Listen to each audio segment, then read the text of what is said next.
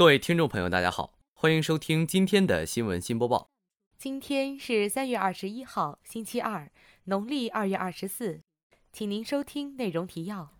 辽宁省学生创新创业成果可转换学分；习近平会见美国国务卿蒂勒森；乐天首席执行官被韩法院传唤，涉贪污和违反信任罪；副校长穆怀忠会见西澳大利亚大学客人。新华国际商学院召开组织生活会，请您收听本期节目的详细内容。凤凰网消息，辽宁省省委、省政府印发关于贯彻国家创新驱动发展战略纲要、建设科技强省的实施意见，到二零二零年建成创新型省份，研究与实验发展经费支出占地区生产总值比重达到百分之二点五。辽宁省决定实施“十百千”高端人才引进工程，在新区实行档案封存全员聘用机制，省属高等院校、科研院所合理确定科研人员，自行采购科研仪器设备，自行选择科研仪器设备评审专家，并逐步实现小机构大服务，大力推行一站式服务。经所在单位同意，可授予高等院校、科研院所研发团队职务研发成果的使用权。处置权和收益权，高等院校、科研院所科技成果转化收益不再上缴财政。改革科研人员评价制度，对在省内科技成果转化中贡献突出的科研人员，对携带科技成果或利用自身专业优势离岗创业的，经本人申请、所在单位同意，可在三年内保留人事关系和相关待遇。兼职期间工作成果双方互认，推行产学研联合培养研究生的双导师制。引导企业和高等院校建立联合培养基地，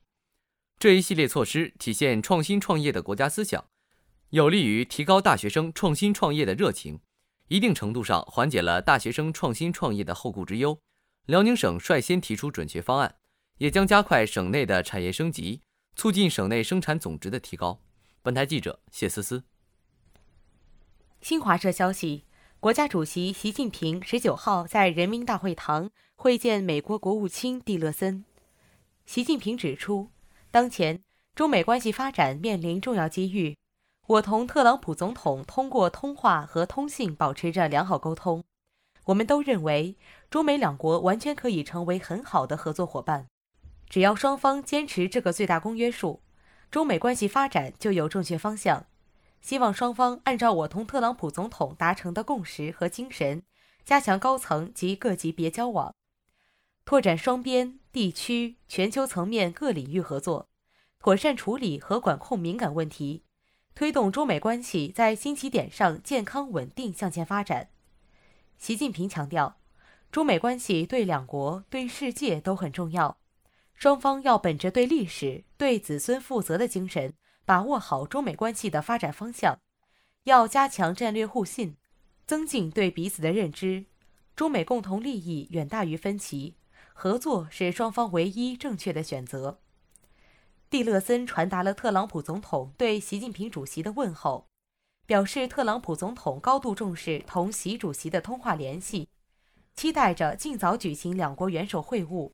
并有机会对中国进行访问。为美中关系未来五十年的发展确定方向，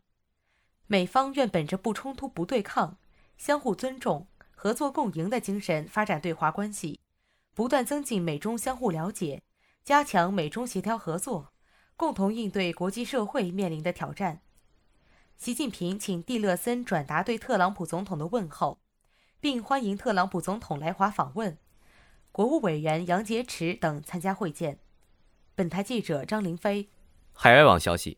三月十九号，法律界人士表示，首尔地方法院将于下周针对该国零售巨头乐天集团的首席执行官及其家人的控罪举行首次听证会。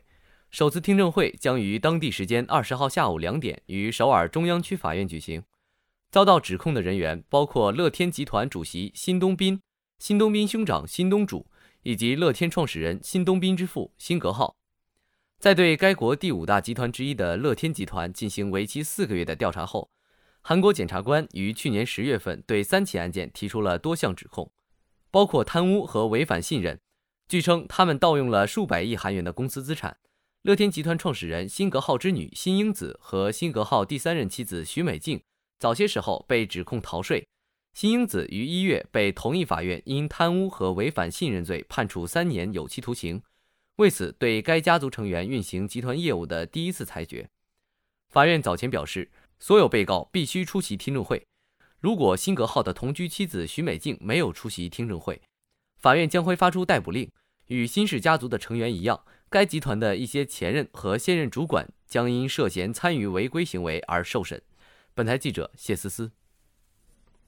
大学之声消息：二零一七年三月十五号，副校长穆怀忠在蒲河校区会见了来访的西澳大利亚大学外事副校长伊恩·瓦特、经济学院党委书记李本志、院长谢帝、国际交流处副处长张海波参加了会见。穆怀忠副校长对到访客人表示热烈欢迎，并对我校与西澳大利亚大学间的经济学科。三加二本硕联合培养项目进行了展望。该项目是我校尝试的一种全新的合作模式。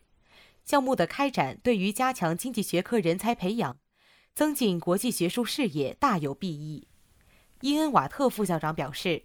经济学科是辽宁大学的优势学科，学生具有良好的学术背景和外语水平，坚信两校间的合作会顺利展开。会谈期间，来访客人还与经济学院就项目实施细节、共同开展校际科研和博士生交流等议题进行了探讨，并达成共识。本次会谈促进了我校与西澳大利亚大学之间的交流与合作，增进两校之间的感情，积极开拓合作办学新途径，有利于促进我校多样化，更进一步打造高素质人才，拓宽学生发展渠道。丰富办学内容。本台记者张林飞报道。大学之声消息：二零一七年三月十五号，新华国际商学院学生党支部于泽兴楼三零五室开展了以“牢固树立四种意识，争做四讲四有合格党员”为主题的组织生活会。学生党支部书记杨文博老师以及全体学生党员参与了此次会议。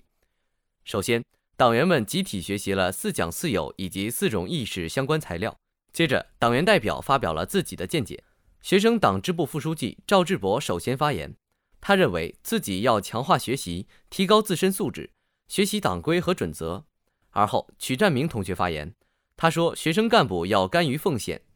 紧接着，由左可同学发言，在他看来，做四讲四九合格党员就是要牢固树立四种意识。孟世超同学又继续表示，他自己要做到严守纪律，始终坚持以身作则。张宏威同学在发言时认为，自己的理想信念、宗旨意识有待加强。陈露同学在发言中表示，自己的工作方法有待改进。最后，党支部书记杨文博老师对此次组织生活会作以总结。他强调，四讲四有是内在联系的有机整体，集中体现了新时期共产党员必须具备的政治品格、价值追求和精神特质。本次专题组织生活会气氛民主和谐。全体党员在会上重点谈实质问题，找思想差距。党员们纷纷表示，将以本次组织生活会为新契机，按照两学一做学习教育要求，进一步增强自己的理想信念、党性修养和宗旨意识，争做合格党员。本台记者谢思思报道。今天的节目就为您播报到这里，感谢导播尚芷晴，编辑张凌飞、谢思思，主播王天浩、李希。接下来，请您收听本台的其他节目。